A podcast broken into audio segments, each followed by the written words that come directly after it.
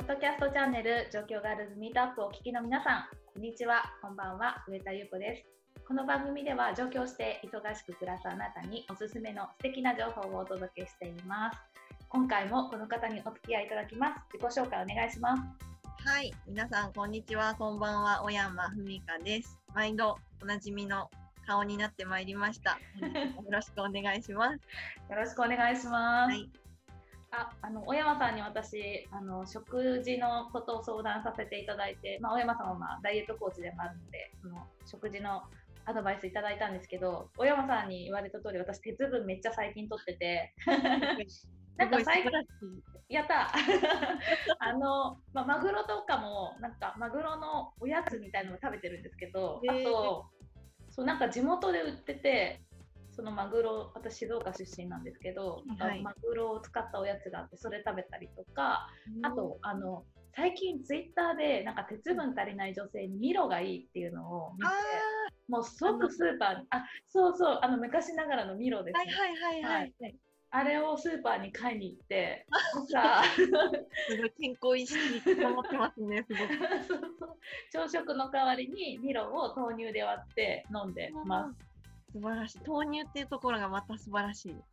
たー ぜひ。ちょっとずつ改善できたらと思ってます。もっと綺麗になっちゃいますね、そしたら。ヤッホー なりましょう。あの突然ですけど、小山さんは自然は好きですか？あ、めっちゃ好きです、自然。あ、行きます？自然。自然、行きたい、行きたい欲がすごい。うんうん、うん、あの、ちょっと前まで長野に住んでた、はい、ありまして、うん、軽井沢あたりだったんですけど、うん、もうめっちゃ空気きれいっていう、はいはい、もう最高の環境でちょっと過ごして、うん、より好きになりました。うん、え、どういうことするのが好きですか、自然で。あの自然のなんか森林浴が結構山とかもう自然に囲まれてるとこにただいるっていうのが好きです。ああ、なんか確かに森を散策する似合いますね。そうそうそう、なんか もっと歩いて、うん、あここにこんな洞窟があるんだみたいな、そういう、なんだろう、うん、目的のない散策を盛りしたい。うん、うん、うんうんなんか探検してる感じが、うんうん、なんか似合う感じがしました、小山さん。まさにそんな感じです。今日はですね、自然も大好きな方をゲストに呼んでいるんですけど、はい、あの遊んで社会貢献、えー、工作法基地をリデザインし、言えてる私。もう一回、もう一回、もう一回、言った方がいいですね。遊んで社会貢献、工作法基地をリデザインし、えー、キャンプ場へというプロジェクトを行っているフリーフィールドプロジェクトコーディネーターの安田花子さんにゲストで来ていただいてます。安田さん、よろしくお願いします。はい。花子と申します。すいません、ちょっと言いにくい名前を。いやいやいやいや。言えてましたかね？大丈夫だったかな？ちょっと怪しかったか怪しかったよね、怪しかったよね。怪しかった。もう一回言っていいですか？えっと、うん工作法基地をリデザインし、キャンプ場へ、ね。完璧です、さすが。よかった、今すごい力入れて言った。ぜひあのスラスラ言えるぐらいに、ちょっと家で。ちょっとはい、この番組中にできたらと思います。はい、お願いいたします。え、このまずですね、この工作法基地ってこうページちょっとできてるんですけど、まだちょっと若干怪しいので、安川さんから改めてどういうものかって紹介していただけますか？はい、えっと、今あのフリーフィールドっていうプロジェクトをやってるんですけども、うん。うん、今結構日本全国で空き家問題とか、うん、結構有名かなと思うんですが、空き家っていう家がある状態だけじゃなくって実は土地だけ、例えば昔畑だったよ。でも今は何も活用されてないよだったりとかっていうところ結構多いんですよね。うんやっぱり手入れされないで残っているので、うん、結構こう、まあ、景観の問題もそうだし自然が破壊されてしまったりっていうところもそうなんですけど、うん、結構問題が起きているところが多くって、うん、せっかくの自然なんだからこう活用していこうよっていうのがこのプロジェクトなんですが、もう本当に私たちが楽しくもうキャンプしたりとかバーベキューしたりとか、まあ、ハンモック力に揺られたりとかなんかそういう遊ぶことによって、うん、その生かされてない土地を蘇らせて生かしていこうっていうのが、このプロジェクトになります。うん。なそれってもともとは畑だったところがそのままになっちゃうのってなんでなんですか？あのやっぱ農業って結構大変なんですよね。あのやっぱ自然相手なのでなかなかこう、あのお金にならなかったりとか、あとは世代がつながれていかなくって後継ぎがいなかったりとか、結構いろんな理由で耕作放棄地になってしまうところが多いんですが、だからそうかもともとは生かされてたのに、うん、流れずに途絶えてしまったっていうところが多いですね。うんうんうん。それを、えっと、えっと、今日は、やつかさんって言わずに、あの、いつも通り、はなちゃんって呼ばせていただこうと思うんですけど、なんか、はなちゃんがそこをやったきっかけっていうのは、どういうとこだったのと、あの、あと全体、プロジェクトの全体の話もちょっとお伺いしたいなと思うので、まずプロジェクト全体の話と、それを始めたきっかけの2つお伺いしていいですか？そうですね、プロジェクト全体でいうと、うん、あのこの工作法規でいくつか土地を本当にこう実際買わせ購入させていただいて、うん、その場を、まあ、みんなが本当に自由に遊べるようにしていくっていうのをやってるんですね。うん、それをサブ サブスクリプションのモデルで、はい、はい、ていただいていて、なんかこう、なんていうんだろうな。うん例えば獣道とかって、うん、別にね動物が道路作るぞって言って作ったわけじゃないと思うんですけど、うん、こう通るから道ができるじゃないですか、うん、みたいな形で楽しく遊んでいたらこうその土地が手入れされていって整えられていくっていうところをやっていくっていうのがそのフリーフィールドのプロジェクトですね。まあ、大体東京から1時間半から2時間ぐらいで行ける場所の設定を抑えていて、やっぱ私たちもねいろいろと疲弊することもあるので自然に変えるっていう、体をこうちゃんと自然に戻していくっていうところも目的にしながら、こう自身が楽しく遊ぶことと社会がより良くなっていくっていうところの両方を叶えられるっていうのがこのプロジェクトになってます。うんうん、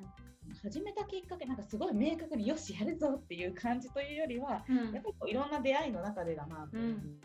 てて、うん、あの一応今この会社でやってるんですがその代表がいまして、うん、その代表がこのなんていうんだろうこういうやつやりたいというところから始まったんですが、うん、もこの代表もあの本当にこう 元禄時代から続く農家出身なんですね。へ農家出身でやっぱりこう自然に触れながら育っていて、うん、で私ももう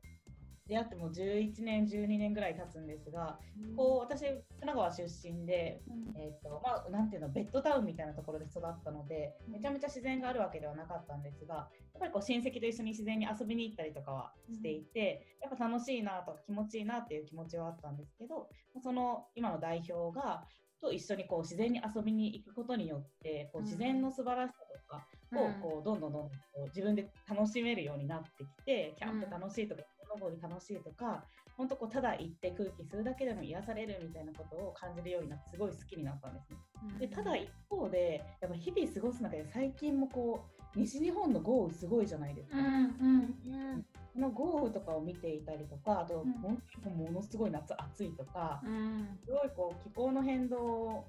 間近に感じたりすると思うんですけど、うん、その中でやっぱ自然がどんどん変わっていってしまっている形が変わっていってしまってるなっていうのを本当まあニュースとかっていう情報でまず聞いたりとかする中で、うん、まあ、一つやっぱりこう現地に行って実際こう体感してみないと、うん、あの分からないなっていうところで、まあ、その日本一周のプロジェクトも、年末年始にやったんですがその時に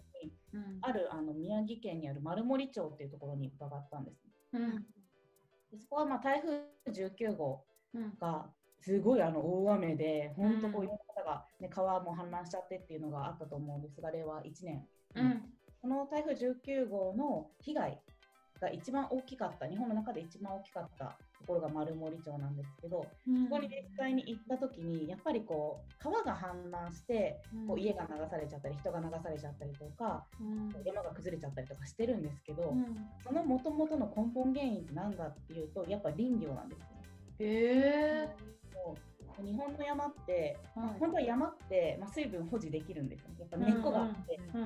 緑がたくさんあったら、こうちゃんとこうなんていうんだろう山っていうところで雨がものすごく降ったとしてもちゃんと水分を保持できていくんですが、手入れされてない山。例えばもう全部杉が植えられちゃって、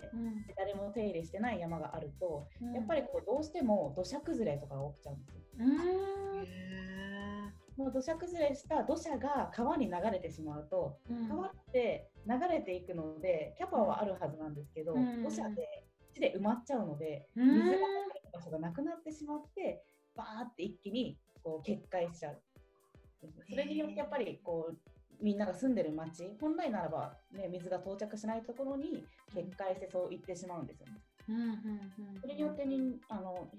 ね、多くの方になってしまったりっていうのがあったんですが、うん、やっぱ現場にいた時にそのいろんな人の思いを聞く中でやっぱりその根本って自然をちゃんと守っていくことができてないっていうところっていうのを感じた時に、やっぱそれをこうどうして私たちの世代で何かいいことってないのかなっていうふうに考えていて、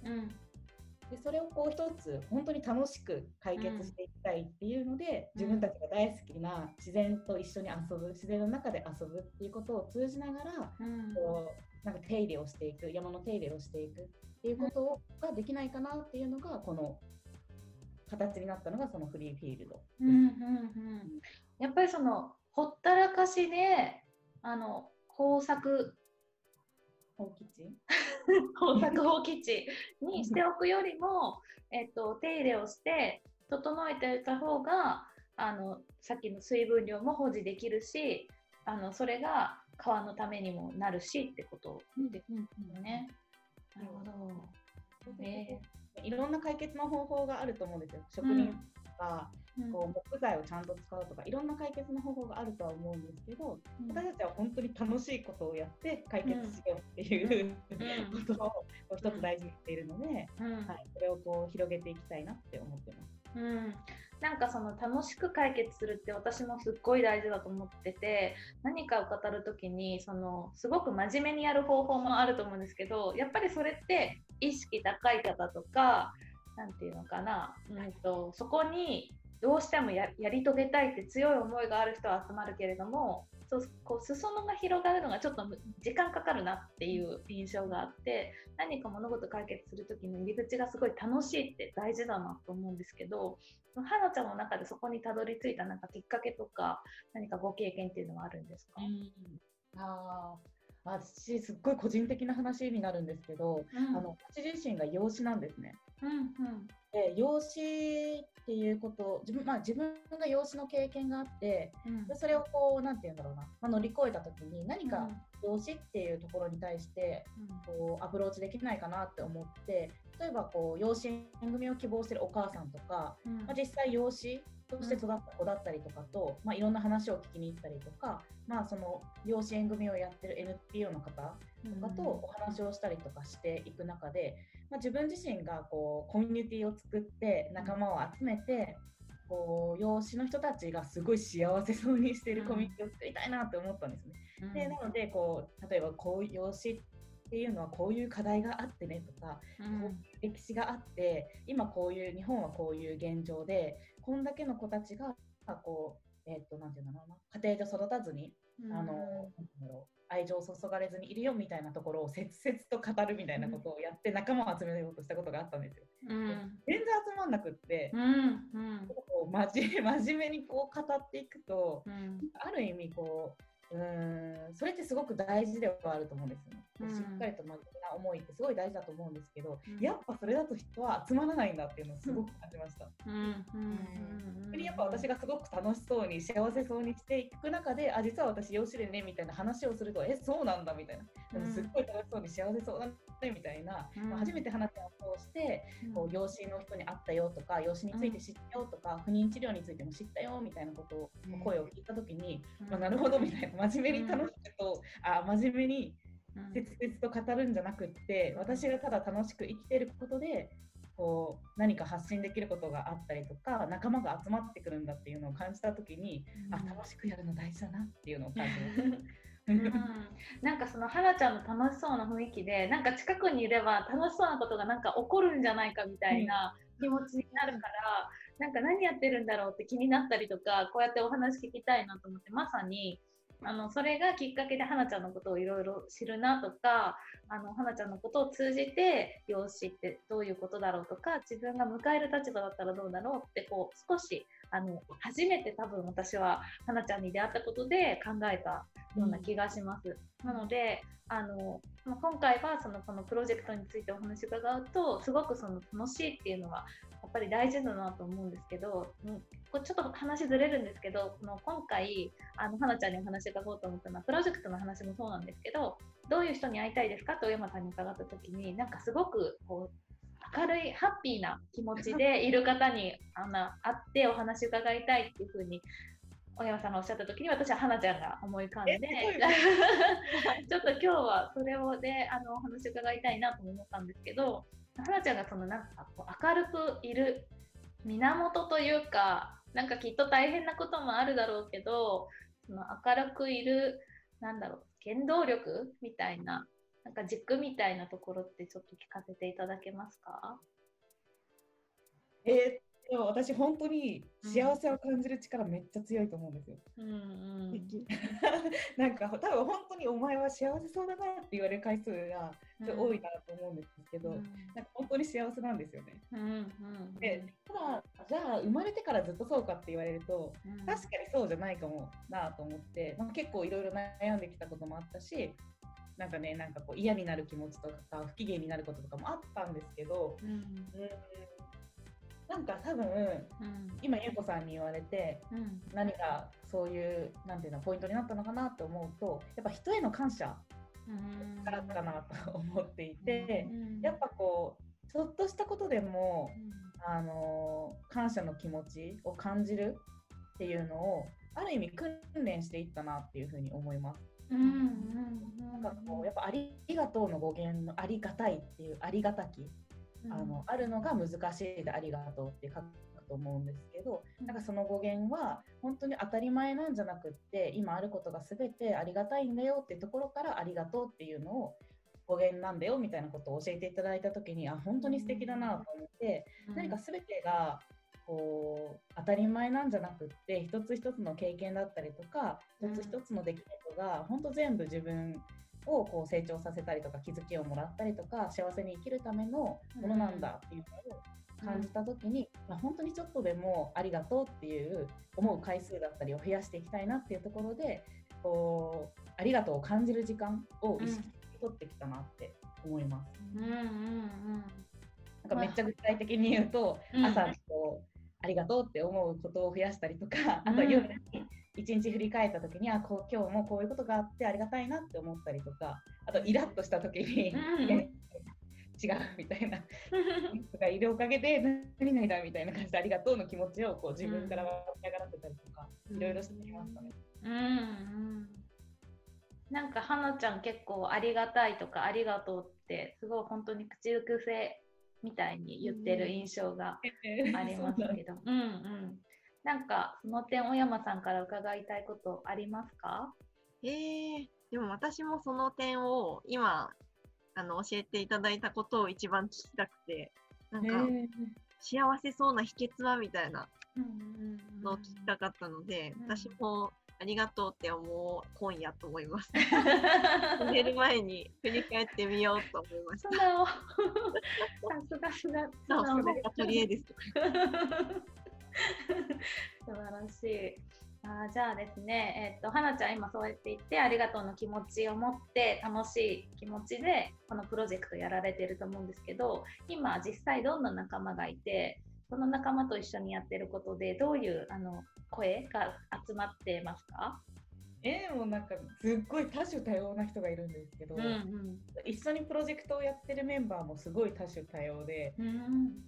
性格的なところで言ってもなんかめちゃめちゃうるさいみたいな人がいるだけでなんか場がこうなんか爆発するというか明るくパッとなるっていう人もいれば、うん、こうなんて言うんだろうな。下でこうなんて影で支えてくれるようなタイプの方もいれば、こうやっぱ自分でこう先頭を切ってこういうのやっていくぞみたいな方もいればで、もうめちゃめちゃこう多種多様な性格の人がいるのと、うん、あのやっぱり職歴的にもみんな多種多様でもともと自然体験教育の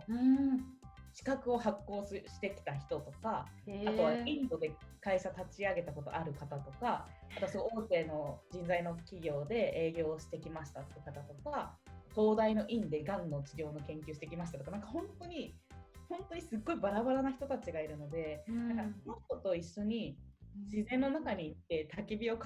むだけでもだいぶ面白い。えー、面白そう。え、みんなで話すの？参加者の方とみんなで話して。うん、えー、ちょうど2日前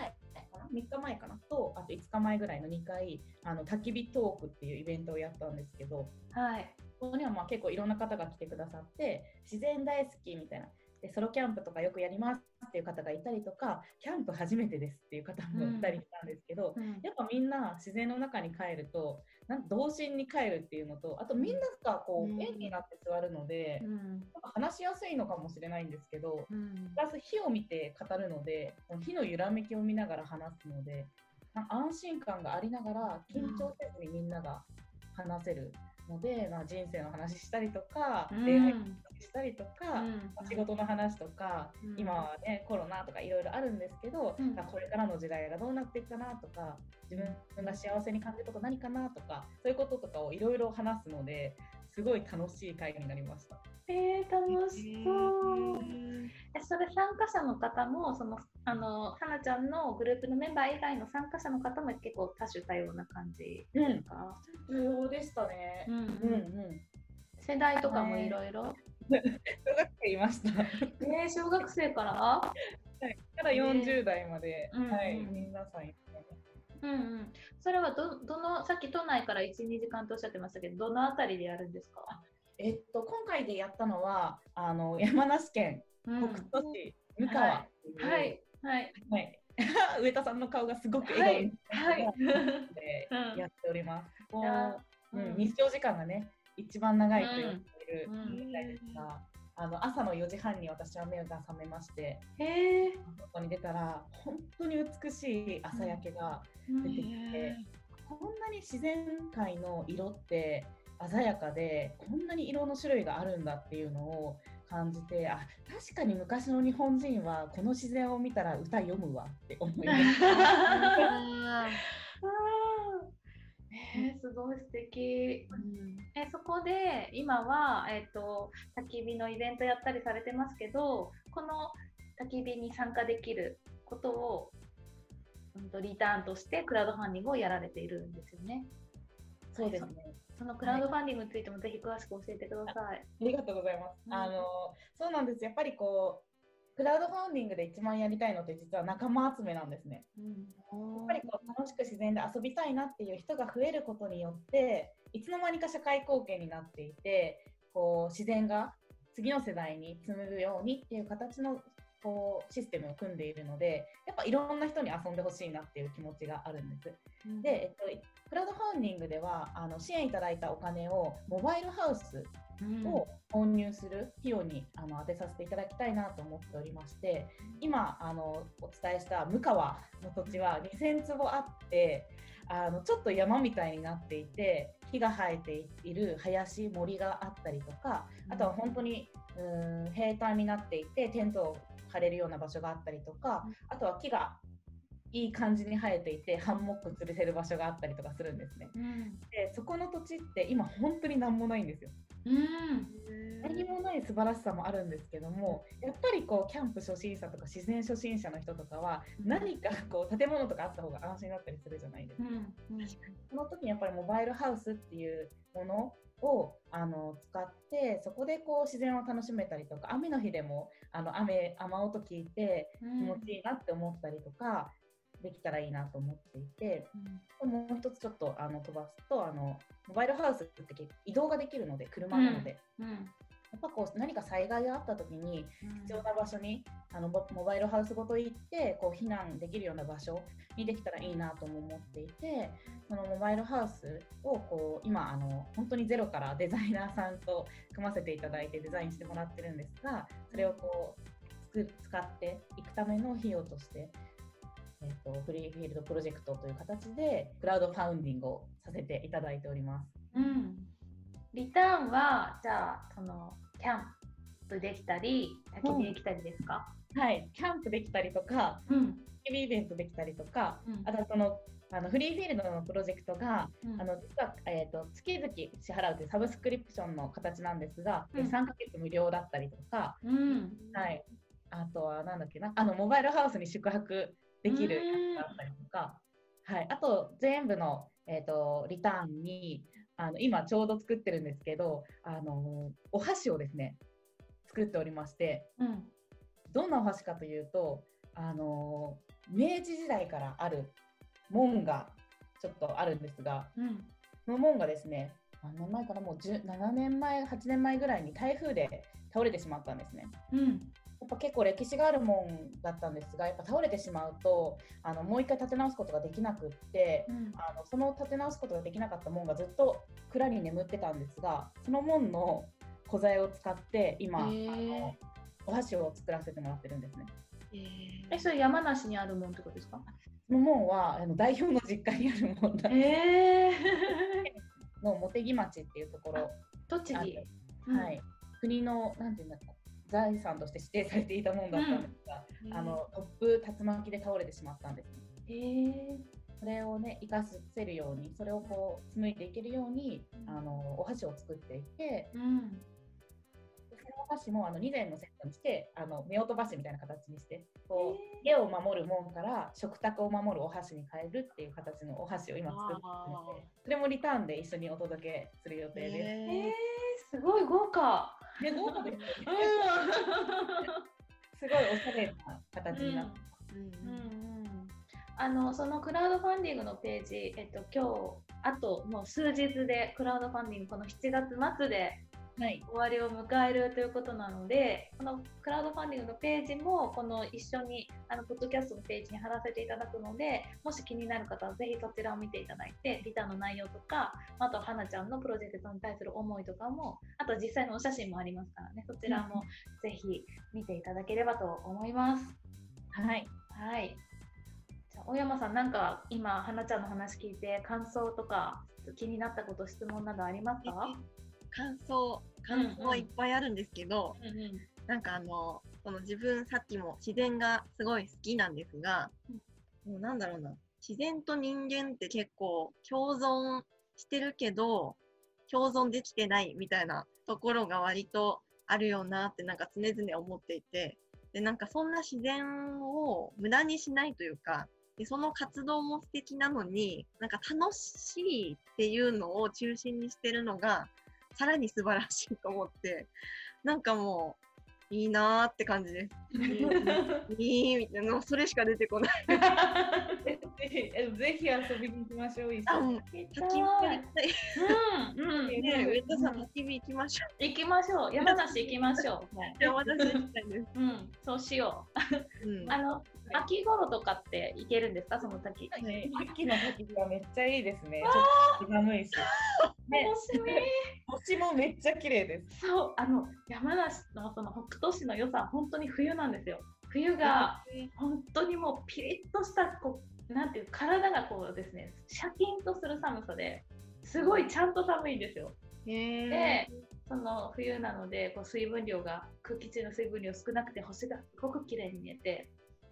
なんならあの月の光だけで山登りとかトレッキングができるぐらい、えー、はい、はい、ね、いやムーンライトスノーシューとかあのかんじゃけ履いてスノーシューを月の光だけでやるんですよ。えー、いやその最高なのでまたぜひシェアさせてください。ぜひぜひ。はい。